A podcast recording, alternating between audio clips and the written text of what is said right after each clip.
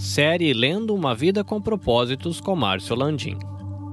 Capítulo 30 Moldado para servir a Deus. Foram as tuas mãos que me formaram e me fizeram. Jó 10, 8. O povo que formei para mim proclamou o meu louvor. Isaías 43, 21. Você foi moldado para servir a Deus. Deus formou cada criatura neste planeta com uma qualificação especial. Alguns animais correm, outros saltam. Alguns escavam e outros voam. Cada um tem um papel especial para cumprir conforme foram moldados por Deus. O mesmo se dá com os humanos. Cada um de nós foi concebido ou moldado com exclusividade para a realização de determinadas tarefas. Você é da forma que é, porque foi feito para um ministério específico. A Bíblia diz: porque somos criação de Deus realizada em Cristo Jesus para fazermos boas obras. A palavra poema vem da palavra grega traduzida por criação, manufatura. Você é uma obra de arte feita manualmente por Deus. Ele propositadamente moldou e formou você para servi-lo de um modo que torne seu ministério singular. Ele cuidadosamente misturou o coquetel de DNA que o criou. Davi louva a Deus, dizendo: Tu fizeste tudo com delicadeza as partes íntimas de meu corpo e as uniste no ventre de minha mãe. Obrigado por me teres feito de maneira tão maravilhosamente complexa. O teu trabalho é maravilhoso. Deus não apenas moldou antes de seu nascimento, mas planejou cada dia de sua vida para favorecer seu processo de formação. Isso significa que nada que tenha ocorrido em sua vida é insignificante. Deus usa toda a sua vida a fim de moldá-lo para seu ministério com relação aos outros e formá-lo para seu serviço perante Ele. Deus jamais desperdiça coisa alguma. Ele não lhe daria habilidades, interesses, talentos, dons, personalidade e experiências de vida a menos que pretendesse usá-las para sua glória. A Bíblia diz que você é especial e admirável. Você é uma combinação de múltiplos fatores. Para ajudar a lembrá-lo de cinco desses fatores, o autor criou um simples acróstico: forma. Nesse capítulo e no próximo, daremos uma olhada nesses cinco fatores e em seguida, descobriremos como usar a forma que Deus lhe deu. Forma. F de formação espiritual, O de opções do coração, R recursos pessoais, M modo de ser, A áreas de experiência. Vamos começar com o F, esclarecendo sua formação espiritual. Deus dá a todo crente dons espirituais para serem usados no ministério. São habilidades especiais concedidas por Deus para servi-lo e são concedidas somente aos que creem. Seus dons são parte importante de sua formação espiritual. A Bíblia diz: quem não tem o Espírito de Deus não pode receber os dons que vêm do Espírito. Eles são a manifestação da graça de Deus para com você. E nem é você quem escolhe os dons que gostaria de ter. Deus quem os determina. Por Deus gostar de variedade e querer que sejamos especiais, não há nenhum dom que seja concedido a todos. Além disso, nenhum indivíduo recebe todos os dons.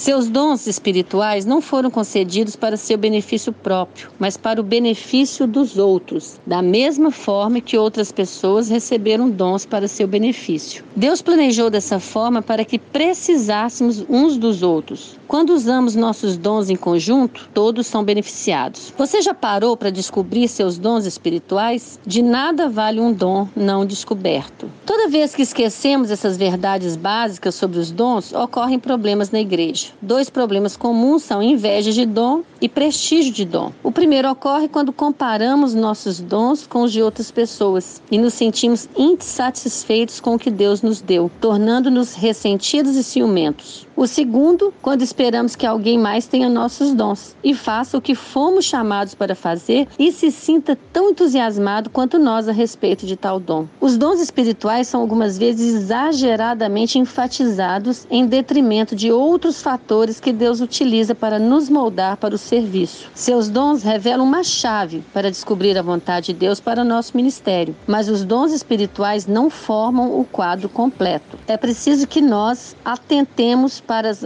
opções do coração. A Bíblia usa o termo coração para descrever o lote de desejos, esperanças, interesses, ambições, sonhos e afeições que você possui. O coração representa a fonte de todos os seus estímulos. O que você ama fazer, seus interesses e o que mais lhe importa. Ainda hoje usamos a palavra nesse sentido quando dizemos: Eu te amo de todo o meu coração. Seu coração determina o porquê de você dizer as coisas que diz, sentir-se como se sente e agir de forma que age. Deus deu a cada um de nós um compasso emocional único que dispara quando pensamos em assuntos, atividades ou circunstâncias que nos interessam. Outra palavra para coração é paixão. Existem certos assuntos que lhe despertam paixão e outros para os quais você não liga a mínima. Algumas experiências o entusiasmam e prendem sua atenção, enquanto outras o desanimam ou matam de tédio. Elas revelarão a natureza do seu coração. Não ignore seus interesses. Imagine como eles podem ser usados para a glória de Deus. Há uma razão para que você goste de fazer essas coisas. A Bíblia nos manda continuamente servir ao Senhor com todo o coração. Deus quer que você o sirva apaixonadamente, não por obrigação. As pessoas raramente se destacam em tarefas que não apreciam ou não lhe desperte paixão. Como você sabe quando está servindo a Deus de coração? O primeiro sinal é o entusiasmo. Quando você está fazendo o que ama fazer, ninguém precisa motivá-lo, desafiá-lo, inspecioná-lo. Você o faz pelo mero, mero prazer. A segunda característica de quem serve a Deus com coração é, é a eficiência. Todas as vezes que você faz o que Deus o condicionou a amar, você se torna bom nisso. A paixão leva à perfeição. Se você não se importa com uma tarefa, é improvável que se se destaque nela. Não se conforme em apenas alcançar uma boa vida, porque uma boa vida não é boa o suficiente. No fim das contas, ela não satisfaz. Você pode ter muito do que viver e ainda assim não ter para que viver. Em vez disso, almeje a vida melhor, servir a Deus de forma que exprima o que está em seu coração. Chegue a uma conclusão sobre o que você gosta de fazer, o que Deus lhe colocou no coração para fazer, e então faça isso para a glória de Deus. Isso leva tempo, você parar para pensar no que realmente você gosta de fazer, onde o seu coração está. Essa descoberta pode ser o primeiro passo para uma vida de serviço ao Senhor. Uma pergunta para meditar. De que modo posso me ver servindo a outras pessoas apaixonadamente e gostando de servir? Deus o abençoe.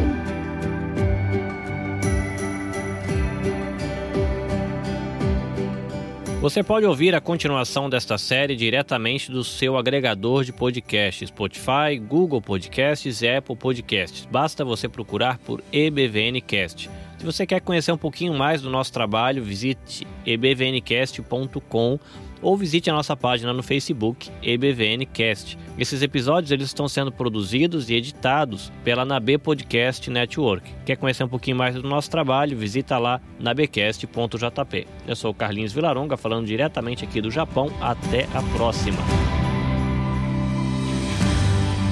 Minasan sayonara. Mata!